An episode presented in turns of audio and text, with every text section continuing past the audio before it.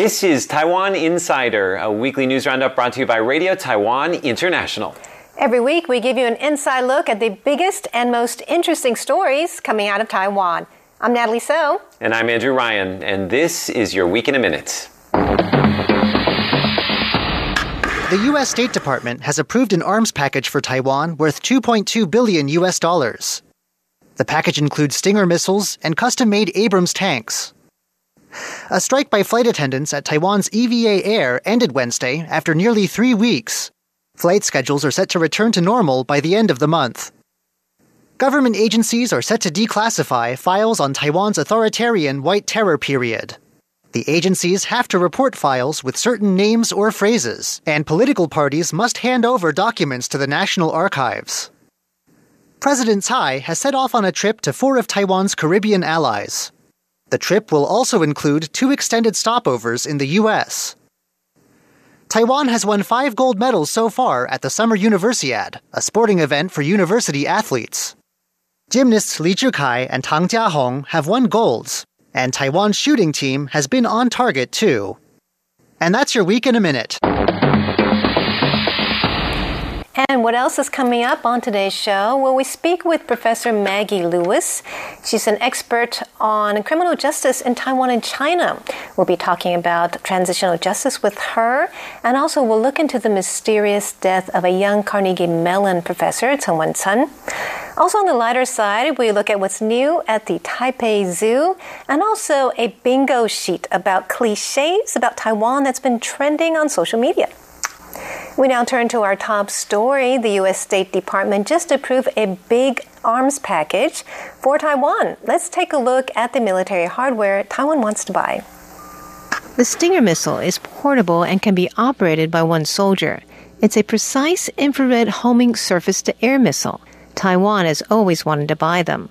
Now over 250 of them are a part of the 2.2 billion US dollar arms package just sent by the US State Department to Congress to approve in 30 days. Defense Ministry official Wu Bao-kun said, "The arms will help strengthen Taiwan's defense capabilities and maintain regional peace and security. The Defense Ministry is grateful to the US for this decision." The package also includes 108 custom made M1A2T Abrams tanks. The T stands for Taiwan. They're mobile and powerful, but some question if they're too big for Taiwan's roads. Army Chief of Staff Young Hai-min says there's no problem with them. We've also procured support equipment to transport the vehicles. Taiwan's terrain is similar to that in Japan, Korea, and the UK, and their tanks are about as heavy at 63 tons. So, there is no problem with their mobility and tactical usefulness. This is the most significant arms package that the Trump administration has approved for Taiwan. Many believe the U.S. Congress will approve the package, but China, of course, is calling on the U.S. to revoke the proposal. Now we turn to a very important domestic story, which has largely gone under the radar here in Taiwan. Last week, Taiwan's government exonerated more than 3,000 people who were wrongly convicted or even executed for crimes during the authoritarian period in Taiwan, which lasted from 1945 to 1992. This is part of the government's efforts to right the wrongs of the past. Nearly 6,000 people have had their names cleared since May 2018. Let's take a look at some images from Sunday. President Tsai Ing-wen presided over the ceremony. It was held at the Sheraton Grand Taipei Hotel, which was built at the location of a former detention center where a lot of political prisoners were held. Many of the victims and their family members were there on Sunday. President Tsai unveiled the names of the people who were exonerated. As you can see, it's a huge list. She then unlocked a cage of white lilies symbolizing the freeing of political prisoners, and the flowers were given to the victims and their families. One person whose name was cleared on Sunday was Presidential Office Secretary General Chen Ju. She was convicted of, quote, attempting to subvert the government using illegal means in 1980. That was for her role in the Kaohsiung incident of 1979, when she and other activists held a pro democracy protest on Human Rights Day. President Tsai has pledged to speed up the efforts of her administration to uncover the truth behind the Kaohsiung incident and many other dark periods in Taiwan's history. That's part of her administration's efforts in the area of transitional justice. But what exactly is transitional justice and what does that look like in Taiwan? That's the subject of today's Taiwan Explained. In today's Taiwan Explained, I'm going to tell you about transitional justice and how it's being implemented here in Taiwan. And we're going to give Andrew just one minute to do it. Ready? I think so. Alrighty, go. All right. So, according to the United Nations, transitional justice is a society's attempt to come to terms with large scale past abuses.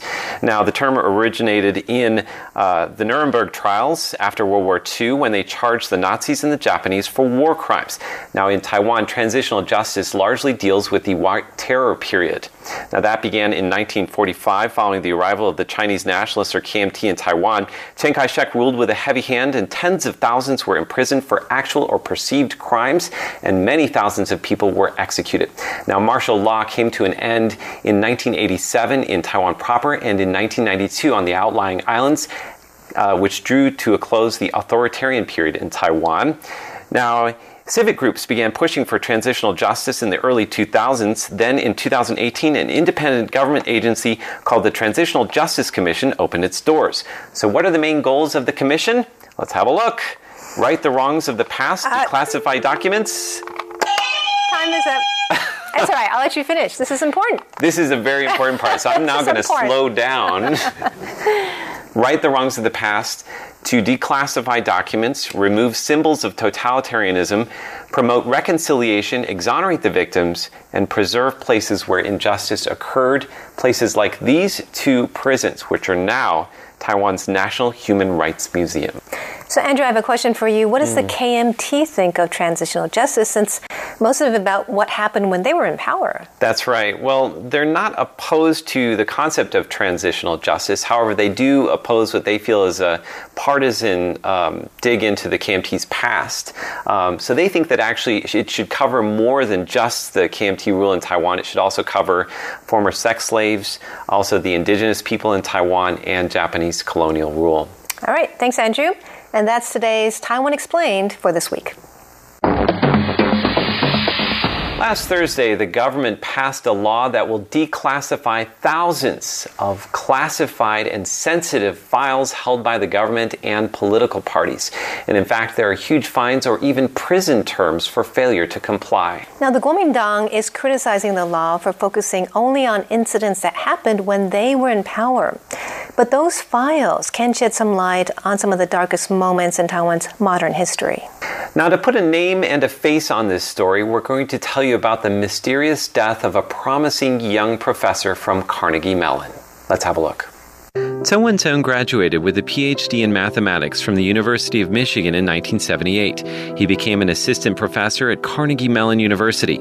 Although photos show him as a carefree academic, he raised funds for activists opposed to Taiwan's authoritarian government and was reluctant to return to Taiwan. Life was good for the young professor. Chen was married and had a young baby. His mother encouraged him to visit Taiwan, saying it would be safe. So in 1981, at the age of 31, he traveled with his family to to Taiwan for the first time in six years. During that trip, the garrison command took him in for questioning twice, the second time for more than 12 hours. The next day, Chen's body was discovered at National Taiwan University. Authorities say he committed suicide or had died of accidental causes. Secret communication between Washington and Taipei revealed that the U.S. suspected Chen had been tortured. They said that his injuries were not consistent with suicide or accidental fall. In the United States, people protested and demanded the truth about his death. To this day, people still suspect Chen was murdered. Taiwan's new law that would declassify sensitive documents might shed light on Chen's case and others like it. Earlier, we spoke with Seton Hall University professor Maggie Lewis. She's an expert on criminal justice in Taiwan and China, and she told us why transitional justice is important for Taiwan. Taiwan, as you just said, had this tremendously long period, I mean, a half century of authoritarian rule. And during that, there were a number of people who lost their lives. If they didn't actually get killed, they were imprisoned. Their families also suffered. And if you're going to move into the future as a society, you have to grapple with the past. So, what do you think about the government's efforts now to, you know, clear the names of victims of that period or to make some reparations? Right, and and the transitional justice push in Taiwan has really taken place over now several decades. So you look back to the 1990s, and then you started to have apologies by the government, and Lee Teng-hui apologizing for at least some of the most egregious harms. So you look back to the uh, 228, the February 28th, 1947 uh, incident. You know, this was a scuffle that turned into a very violent suppression of the then native population and leading to the death of unknown thousands of people. So you had an apology that came first from the government, then that was followed up by slowly starting to release information about what happened to people who had been disappeared or otherwise harmed, and then you started to see compensation, and that all happened before even Tsai Ing-wen took office. Mm-hmm. When Tsai Ing-wen took office, what was important too was you also had the DPP as the majority in the legislature. So you not mm. just had the president saying we need to take the next step in transitional justice, you actually had the political means to do so. Um, now, as a lawyer, I'm curious to know what you think uh, the next laws uh, should be passed in Taiwan to deal with transitional justice? And and some of it again is law, but a lot of it is implementation. Mm-hmm. As a, a, person who studies what I think of as law as a, law in action, mm-hmm. uh, you can have the prettiest laws on the books, but if you're not fully implementing them, you know, it just sort of is something that that looks nice. Uh, I do think that getting as much information out um, about people's past, opening up files. Mm-hmm. Of course, there are going to be some national security issues, but I think those are often overemphasized when a lot of this is just about people who want to know what happened to their family. And that seems to me something that should be less partisan. Um, I also think that we're now, uh, what are close to 6,000 convictions that have been overturned. Mm-hmm. That should be continued to look at because that's a hugely powerful thing for someone um, and their family to have that addressed. Uh, there's been quite a bit of monetary compensation. That's something to keep looking at. But of course, you can't give people back time or lives. Yeah. So I don't want to say that that's the answer. Uh, and then it's really, I think, going to be the longest process dealing with the imagery. You know, what do we do about what's on the money? What do we do about national monuments? And and that I think is going to perhaps be the the slowest part of this process. Mm. Again, that was criminal justice expert Maggie Lewis with her thoughts on transitional justice here in Taiwan. For the complete interview, check out the RTI English YouTube channel. Each week on Taiwan by Number, we introduce a facet of Taiwan via a number. And today we're going to talk about the animals at the Taipei Zoo. so I'm going to ask Andrew a question. So, Andrew, um, how many animals do you think are at the Taipei Zoo? No. you don't have to give me an exact number. I was afraid you were going to ask yeah. this.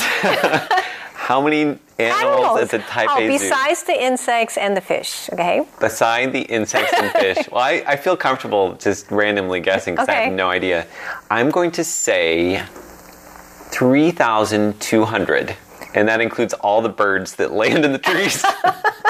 okay, we'll find out in a moment. Okay. But let's take a look at this video about the newest animal to come to the Taipei Zoo. All right. Taipei Zoo's newest house guest is furry and has a big pair of round eyes. Her name is Hira, and she's an aye-aye, a species of lemur native to Madagascar.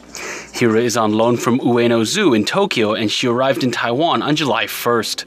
Aye-ayes are the world's largest nocturnal primate, and their diets consist mostly of insects. Their name means a song in Malagasy. Zoo official Xie Xinyi says that Malagasy people believe these animals resemble demons and that their appearance is often an omen. Once thought to be extinct, aye-ayes are listed as an endangered species. Aye-ayes are poached, resulting in a dwindling population. There are only 57 aye-ayes in captivity. In order to ensure a smooth handover, the Taipei Zoo sent its own staff to learn about the animals' habitats beforehand. Hira is now accompanied by a team of experts from Japan to help her get settled in her temporary home. So isn't that aye-aye cute? It's very cute. So I actually talked to the zoo this week, and they said they're going to try to find a mate for it. Oh. And if they do, and if they both adjust well and have a baby here, the whole family can stay in Taiwan.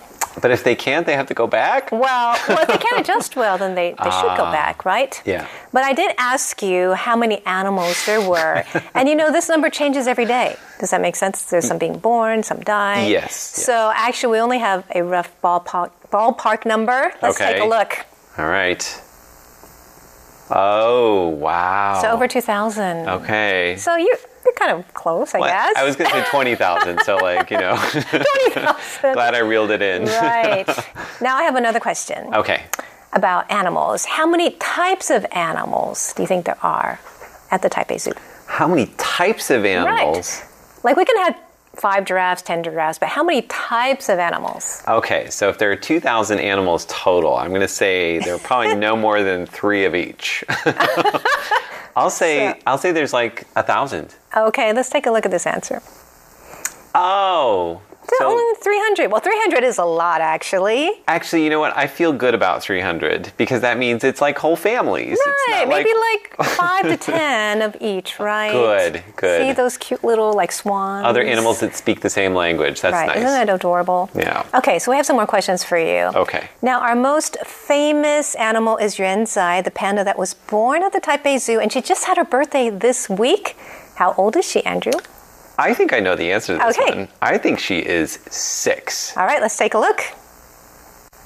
Yes, you're right, Andrew. Look at that birthday cake. Thank you. That is a cute birthday cake. She didn't eat that, did she? She it's made have. of her favorite food, like just fruit and, you know, Oh. plants and everything. So it is edible. Of course. Okay, good, Yes. good, good. Now, did you know that the Taipei Zoo is one of the 10 largest zoos in the world? Ten largest. Yes. Wait, did you just give me the answer? No. but how large is it in terms of hectares? Oh, Nelly. I'm going to say it is. I'm going to say it's um, five hectares. All right, let's take a look at the answer. Oh, I mean, that's what I meant 165 hectares. That wouldn't make it the largest, one of the largest in Asia and the world. It's like the price is right. You choose a small number and everything above that is right, right? So, okay, we'll go on to the next question. okay. This is about the life of Pi. What? The, the, movie, the movie? Life of Pi. Okay. Directed by Ang Lee. It was shot in Taiwan. Uh huh. Okay, people didn't know that. Well, some people didn't know that. It was actually shot at the Taipei Zoo. The opening scene, the first four minutes of the zoo animals were shot at the Taipei Zoo. Really? Yes. I knew it was shot partially in Taiwan. I didn't know it was shot at the zoo. Yes, the, it was a beautiful scene, and uh, there are lots of animals. How many animals were in that scene? Types of animals. Is it too late to pull out my iPad and start looking at the movie? I'm going to say there were 10 animals. okay, let's take a look. Actually, you're really close. Oh, wow, nine. It's nine. Yeah. Okay. Nine types of animals, and the flamingos were one of them. And now I want to go back and rewatch the beginning of that It's movie. It's really, it's a beautiful scene. You should really check it out. All right. And the movie won an Academy Award for Best Cinematography, Mm-hmm. so um, and also Best Director. Okay, one more question, and Okay. this is exciting. The Taipei Zoo just opened its rainforest house this week. It's Oh. a new house that um, they've been working on for 13 years to build. 13 years. Yes, it has a rainforest in it, and in it are some endangered animals, and also you can see sloths and endangered animals. I love sloths. They are cute, So and you can see them up close. Now, my question is, and this is one other reason to visit the zoo. Mm-hmm. How much is an entrance, a ticket to get into the zoo? Oh, okay. I know it's really inexpensive. Yeah. Like, incredibly inexpensive when you look at what you get for that price. Right, and what other zoos around the world cost. I think it must be like 250 NT. So like nine dollars. let's take a look. It's only 60 NT. What? That's for an adult, and for a student, it's only 30 NT. What? One US dollar for a student, two US dollars for an adult. That's amazing. that is a bargain. Isn't that a great reason? Another great reason to go to the Taipei Zoo. I'm gonna have to go and check it out. And you can check out the sloths up close. Yeah, moving very slowly. Very cool. I'm gonna have to do that. So, um, well, that is our Taiwan by number for this week. Well, we hope you enjoyed this edition of Taiwan Insider. Be sure to connect with us on social media and leave a comment below. Yes, and check out the links below for um, some information about the topics we covered today. For Taiwan Insider, I'm Natalie So. And I'm Andrew Ryan. See you next week.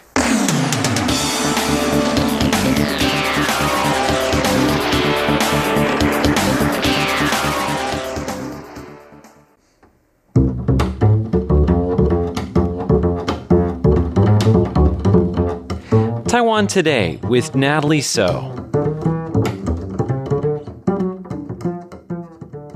Hello and welcome to Taiwan Today. I'm Natalie So. This past week, the legislature passed a law that would require all government agencies and political organizations to declassify sensitive files. The government listed over 30,000 sensitive names and phrases to be targeted in this move to open up files from Taiwan's dark past. On Sunday, President Tsai Ing-wen also presided over a ceremony that marked the exoneration of over 3,000 political victims who were wrongly or unjustly convicted or executed during the authoritarian era in Taiwan, which was from 1945 to 1992. These are just some of the most recent moves the government has been making towards transitional justice. Now, how important is transitional justice for society? Well, today, Andrew Ryan and I are going to talk about that issue with an expert in criminal justice and human rights in Taiwan and China, Seton Hall University Law Professor Maggie Lewis. She's a visiting professor at Taiwan's Academia Sinica and tells us first why transitional justice is important for Taiwan. Well, Taiwan, as you just said, had this tremendously long period, I mean, a half century of authoritarian rule. And during that, there were a number of people who lost their lives. If they didn't actually get killed, they were imprisoned. Their families also suffered. And if you're going to move into the future as a society, you have to grapple with the past. Now, uh, recently we saw uh, last year the founding of the Transitional Justice Commission in Taiwan, which is a government agency. Right. But actually, transitional justice has kind of been in the works for much longer than that. Can you talk a little bit about uh, when it got its start and, what's happened in the path to transitional justice so far in Taiwan? Right. I think you can look back to when you started to have the Dangwai movement and people saying we need a change from having single party authoritarian rule. And even at that time, in the 60s and 70s and going into the 80s, if it wasn't called transitional justice necessarily, there was still a clear understanding that people had felt wronged and they needed to have some sort of not just apology, but perhaps monetary compensation, uh, bringing to justice those who had been responsible for the maltreatment, and other ways of saying we want to feel like our harms have been addressed by the government. When you say Dangwai, you're referring to the what would later become the opposition parties in Taiwan, the Democratic Progressive Party, but actually is now the ruling party in Taiwan. Right. So it's anybody that's not from the KMT. Now, in the early days, speaking about something like transitional justice would have been a problem during martial law, which lasted, you know, through 87 and then on the outlying islands until 1992. So actually, they may not have even been really speaking publicly about it until the late 80s, early 90s. Oh, certainly. It would have been very dangerous. And in fact, the first time I came to Taiwan was in 2006, and that was study uh, a law that was really a vestige of that period, dealing with the liumang, which we translate as hooligans. But it was a law that was used to really throw into a prison like condition anyone who might not just be kind of a gangster, but a political opponent. And uh, speaking out publicly against the KMT during the authoritarian era was putting yourself in grave danger. So any of those conversations would have been private. Um, when you look at even as late as 1979, and you had a violent suppression of uh, the protests in Kaohsiung, that it was extremely dangerous to show any disagreement uh, with the ruling party. So, what do you think about the government's efforts now to, you know, clear the names of victims of that period or to make some reparations? Right, and and the transitional justice push in Taiwan has really taken place over now several decades. So you look back to the 1990s, and then you started to have apologies by the government, and Lee Teng-hui apologizing for at least some of the most egregious harms. So you look back to the uh, 228, the February 28th, 1947 uh, incident. You know, this was a scuffle that turned into a very violent suppression of the then native population and leading to the death of unknown thousands of people. So you had an apology that came first from the government, then that was followed up by slowly starting to release information about what happened to people who had been disappeared or otherwise harmed, and then you started to see compensation, and that all happened before even Tsai Ing-wen took office. Mm-hmm. When Tsai Ing-wen took office, what was important too was you also had the DPP as the majority in the legislature. So you not mm. just had the president saying we need to take the next step in transitional justice, you actually had the political means to do so. Mm, so maybe this is why transitional justice didn't happen during the Chen Shui-bian administration uh, from 2000 to 2008 because he didn't have a, a majority in the legislature. It was just the, uh, the, the cabinet and the presidential office that was the, uh, the, the, DPP was uh, ruling. Have you been surprised by how quickly it has happened in the last year or so? So many different steps have been taken in the push for transitional justice. I think there was a pent up demand and there was a lot of preparations in the works. And then when Tsai Ing wen came into office, it allowed some of that sort of pent up preparation to come forward. So, in that way, it's not surprising. But you do, uh, the calibrating of the pace can be difficult because the concern with transitional justice is that it can also look like victor's justice or mm. look, look vindictive. Mm-hmm. And so, you want this to be ultimately about a society dealing with the past wrongs, healing, and then moving forward in a way that is healthy and um, with a sense of understanding the past, but not being haunted by it. And if it's driven too much by one party, you always run the risk of people feeling like there are new wrongs being done in the process. And that can be difficult too. Well, the KMT has complained about that. I mean, they think that they're being targeted and they think that, you know, there's a lot of other issues or other people who have been wronged such as indigenous peoples or sex slaves or other right. uh, victims. What do you think about their perspective? I, well, first, I think that you, Taiwan has a, a, long history. You know, this is looking back before the 1940s, and there are historical wrongs that haven't been fully addressed. Certainly, when you look at the indigenous populations, and it was only a few years ago that Tsai Ing-wen actually apologized to them, and she was the first president to issue a formal apology for the wrongs they have suffered. So clearly, there's much to be done by looking back at how the indigenous population has suffered, but also then how do you preserve their cultures, their languages going forward? Because that's the ultimate goal, is that I think that these cultures can flourish. And that one of the great things about Taiwan is that it is a pretty diverse place in many ways. Uh, the Japanese era, I mean, that's somewhat different because the Japanese were then pushed out. And so you don't have the same situation as with mm. the KMT, where they're still here as much. So the influence is. Uh, but I look at, for example, on Dihua Street, there's the museum that's dedicated to the comfort women, the sexual slaves of World War II. And I think that's a fantastic example of transitional justice because it's taking the stories of these women who for so long were so ashamed that they couldn't even talk about it. And it's memorializing it, it's helping them to heal, it's letting those stories live on. So all of that should happen. But the KMT was responsible for right. a lot of wrongs. So you want to have accountability without it coming across as vindictive. And people are going to vary in where that line is. Do you think there's a way in which you can bring the KMT into the process of transitional justice? Is there a way that they could be doing it that they're not doing it right now? Uh, they are involved. I mean, there are certainly still a lot of KMT legislators, and, and the commission is ostensibly nonpartisan, but of course, you're always going to have people who come with baggage of whatever party they might be representing. Mm. Uh, I, I, think, though, it needs to come across as a little bit more collaborative, and that might mean slowing the process down sometimes and allowing for other voices to be heard.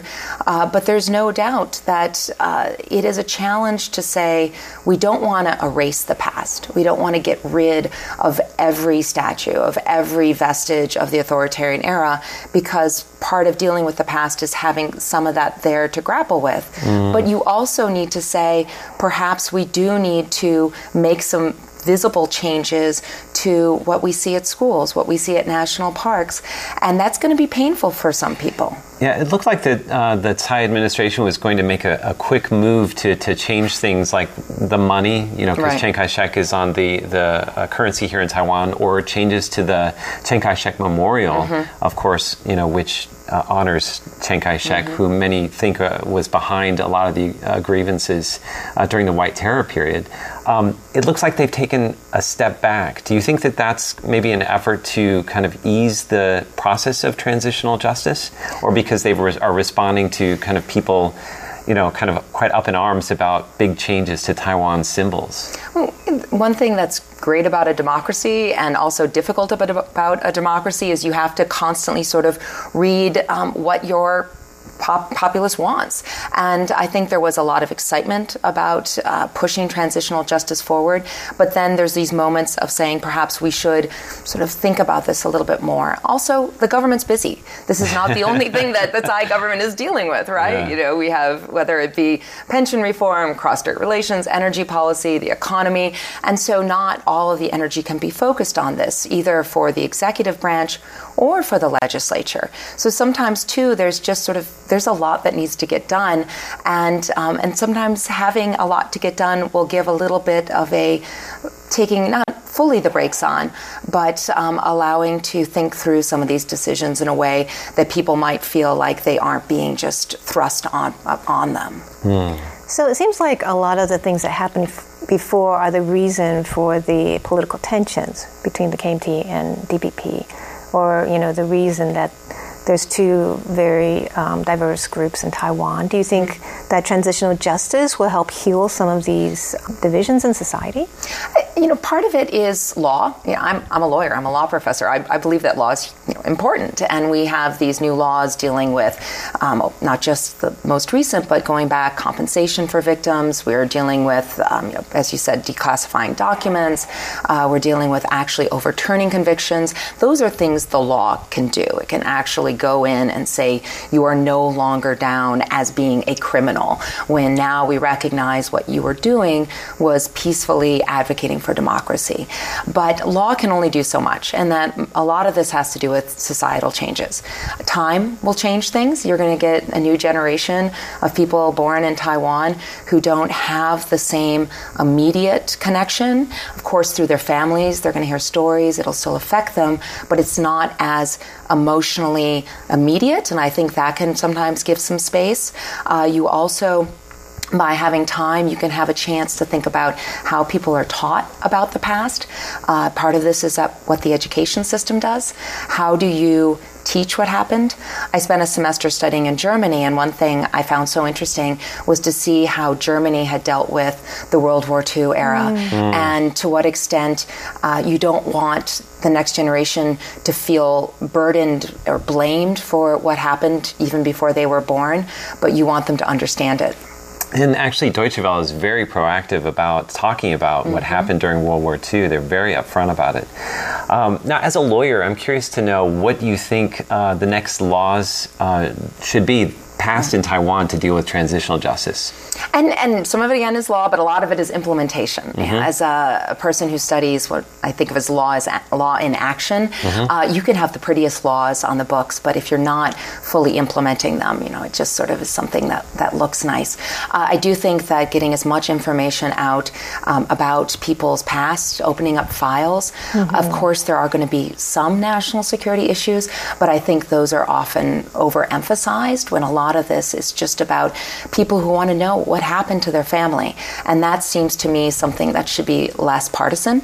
Um, I also think that we're now, uh, what are close to 6,000 convictions that have been overturned. Mm-hmm. That should be continued to look at because that's a hugely powerful thing for someone um, and their family to have that addressed. Uh, there's been quite a bit of monetary compensation. That's something to keep looking at. But of course, you can't give people back time or lives. Yeah. So I don't want to say that that's the answer. Uh, and then it's really, I think, going to be the longest process dealing with the imagery. You know, what do we do about what's on the money? What do we do about national monuments? And and that I think is going to perhaps be the, the slowest part of this process. That was Seton Hall University law professor Maggie Lewis. She's an expert on criminal justice and human rights in Taiwan and China. Next week, we talk to her about the fears and protests over the extradition bill in Hong Kong. I'm Nellie So. Thanks for tuning in to Taiwan Today.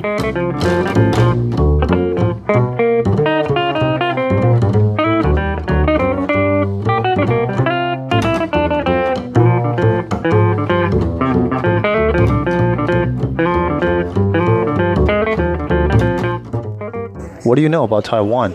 I know who the president is. What about their local music and food? Well, hmm, what do you suggest? Tune in to Radio Taiwan International. Here at RTI, we offer the authentic Taiwan experience. You hear the sound of remote attractions, the local food, music, the lives of real Taiwanese as they live it.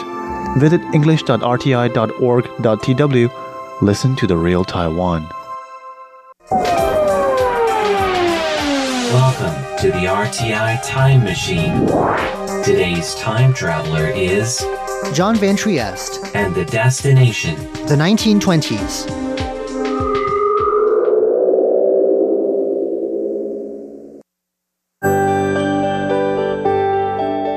To the north of Taipei is a scenic building with spaces available for artistic and cultural events to rent out. For a fee, you can arrange to get your wedding photos taken here too. From the outside, the official English name of this place, the Grass Mountain Chateau, may seem a bit overwrought. You certainly won't find any of the stone towers or vineyards you'd associate with a chateau here.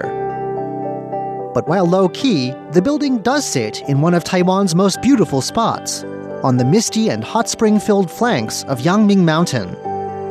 And while there are few signs of it today, the chateau was once deemed fit for royalty and has hosted some of the most important figures of Taiwan's modern history. Here with me to introduce the chateau and its important guests is Lu Guobin, the site's director. 我们台湾糖业哈，当初是是属于日本的，所以它它那时候的 Grass Mountain is an old name for what's now the area around Yangming Mountain. This area is a complex of high mountains on Taiwan's northern tip that towers over what's now the city of Taipei. Covered in many places with grass like bamboo, shrouded through much of the year in clouds, and marked in places with sulfurous vents, the dormant volcanic hills here would be pretty enough on their own. But Mr. Lu says the area also had some economic importance.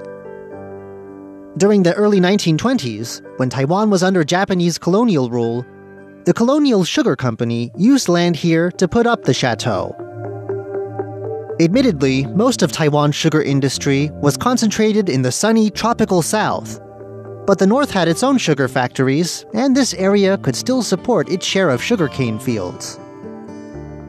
这个皇太子要来要来视察他们的业务的时候啊，要全台这样走一走一遍。 In 1923, it was decided that the future Showa Emperor, then Crown Prince of Japan, would pay a visit to Taiwan. A royal visit like this was highly unusual. Across Taiwan, there was a need to find suitable spots where he could rest as he made his way around the island. Mr. Lu says that sites related to the valuable sugar industry on Taiwan were important objectives of the Crown Prince's tour.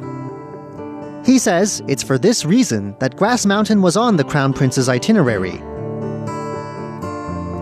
The Grass Mountain Chateau, then just a sugarcane company building, was certainly not a proper imperial palace. But the building would do for a royal visit. It had, and still has, a simple, elegant Japanese flavor. There are long wood floored corridors, white plaster and wood trimmings, and a glass paned exterior in places, held in a wooden lattice. Instead of glass, you could easily imagine it covered over with thin paper. 我说实在，这些都是我们都不不可考嘛，哈，我们这在这个文献上都没有办法看看到这些资料。 It's impossible to know for sure how long the Crown Prince stayed. Mr. Lu says that according to some contemporary accounts, he left after just two hours here. For a time, the place quieted down. No more royals would stay here after the Crown Prince left. but the place would continue to attract some important people. 蒋公就在这这边度过了他第一个来台的第一个农历年，他是一九四九年。In 1945, with the end of World War II, Japanese rule over Taiwan ended, and Chiang Kai shek's Republic of China assumed control in its place. Though based across the Taiwan Strait in far off Nanjing at first, Chiang and his government were forced to retreat to Taiwan in 1949 in the face of Chinese communist advance. Chiang and his wife chose this place as their first home on Taiwan, though hoping still to one day retake the mainland. It is for this reason that the chateau bills itself as Taiwan's first presidential office. It served as the presidential headquarters even before the colonial Japanese governor's office in Taipei was put to that use. This first home was pretty, of course, but it had its strategic advantages too. For one thing, the chateau had a commanding view over the Taipei Basin below. From this high point, it overlooks the meeting point of the Keelung and Danshui rivers, as well as the Guandu Plain and the distant Guanyin Mountain. This was, of course, a temporary home for the Chiangs, but Mr. Liu says that even once Chiang had been resettled into more permanent accommodation, the chateau continued to have important uses. 那这边呢，就是当成他避暑胜地，就是每一年暑假都会来这边避暑。还有就是国事会议。The first, of course, was as a vacation spot for the Chiangs themselves, especially during the summer months when Taipei down below sweltered. The second was as a place for government meetings on affairs of state. A number of important meetings on policy and reform were apparently held within these walls over the years. The third use was as a place for hosting important guests. It was these three functions that the site continued to serve until 1975, the year of Chiang's death. From then on, the place was sealed off, with most of the objects inside eventually taken away. 只有宪兵有在这边有有住所这样，啊，里面全部都是废墟，还有人还有说一些小朋友。 Some local people tell of nearby children sneaking onto the grounds for an adventure. But strictly speaking, the site was off limits, with only some military police around to guard it. It stayed off limits for a long time, until 2003, well after Taiwan's transition from single party rule and martial law to democracy. Even then, as the site was repurposed to host artistic and cultural events, it was only partially open to the public. 在二零零七年的时候，就一把火通通烧光了。二零零七年的四月。 Mr. Liu says that the chateau had already been declared a historic site by 2007 when an overnight fire ripped through the building. The destruction was severe, and it took 14 months of repair work to restore what had been there before. But Mr. Liu estimates what remains now is still 90% intact. He says the fact that it's a historic site does make repairs more difficult. Any project to fix damage requires permission ahead of time, and so you'll find some places with cracks, water stains, and other damage. Overall, though, Mr. Liu says, it's in good shape. 那我们每一年每一期几乎啦哈，每都是一个月左右就会有一个艺文展，啊，像目前 Today, the rebuilt chateau has once again returned to serving as a space for the arts. There are regular, even monthly exhibitions, including an ongoing showcase of paintings by a local art professor. This is a sensible use for an old building like this. The natural surroundings up on the mountainside serve to bring out the beauty of the works on display even more. Still, to get through into the building's layers of history and to learn about the important figures that have stayed here, you'll need to book a tour. For groups of 20 or more, they are available. 啊，那会就介绍这个这一栋当初由来， 长工过来住，他什么时候离开他的房间啊，他的浴室啊。Though the crown prince left relatively few traces, you can get an especially clear picture of how the Chiangs once lived here. Though now put to other uses, the old bedrooms and studies of both Chiang and his wife are preserved, as is the space they once used for entertaining guests. Beyond the art, the wedding photos, and the cafe, this is a place that can give an intimate glimpse into the closed off private world of major historical figures, if you know where to look. I'm John Van Trieste, and I hope you'll join me again next week for another journey through time.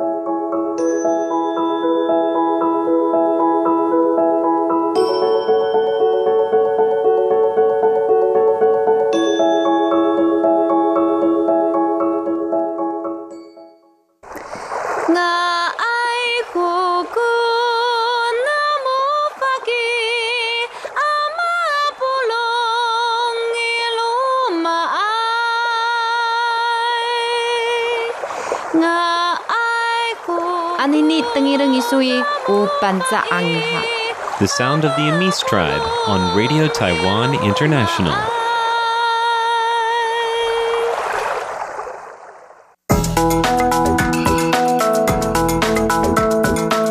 This is Taiwan Explained, brought to you by Radio Taiwan International. In today's Taiwan Explained, I'm going to tell you about transitional justice and how it's being implemented here in Taiwan. And we're going to give Andrew just one minute to do it. Ready? I think so. Alrighty, go. All right.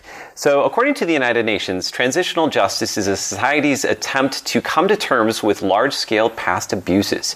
Now, the term originated in uh, the Nuremberg trials after World War II when they charged the Nazis and the Japanese for war crimes. Now, in Taiwan, transitional justice largely deals with the White Terror period. Now, that began in 1945 following the arrival of the Chinese nationalists or KMT in Taiwan. Chiang Kai shek ruled with a heavy hand, and tens of thousands were imprisoned for actual or perceived crimes, and many thousands of people were executed. Now, martial law came to an end in 1987 in Taiwan proper and in 1992 on the outlying islands, uh, which drew to a close the authoritarian period in Taiwan. Now, Civic groups began pushing for transitional justice in the early 2000s. Then in 2018, an independent government agency called the Transitional Justice Commission opened its doors. So, what are the main goals of the commission? Let's have a look. Right the wrongs of the past, uh, declassify documents. Time is up. That's all right. I'll let you finish. This is important. This is a very important part. So I'm now going to slow down.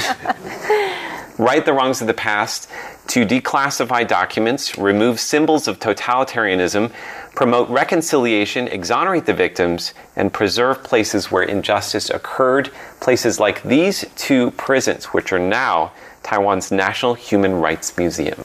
So, Andrew, I have a question for you. What does mm. the KMT think of transitional justice since most of it about what happened when they were in power? That's right. Well, they're not opposed to the concept of transitional justice. However, they do oppose what they feel is a partisan um, dig into the KMT's past.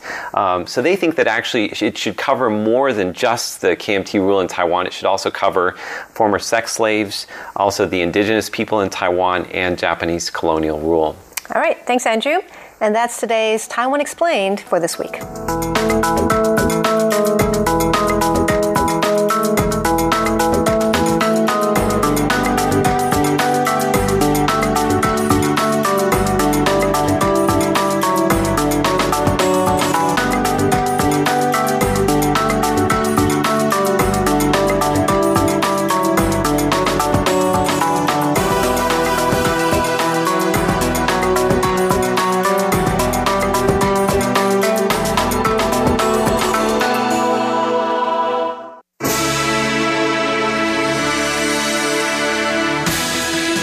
For listening to Radio Taiwan International, broadcasting from Taipei, Taiwan.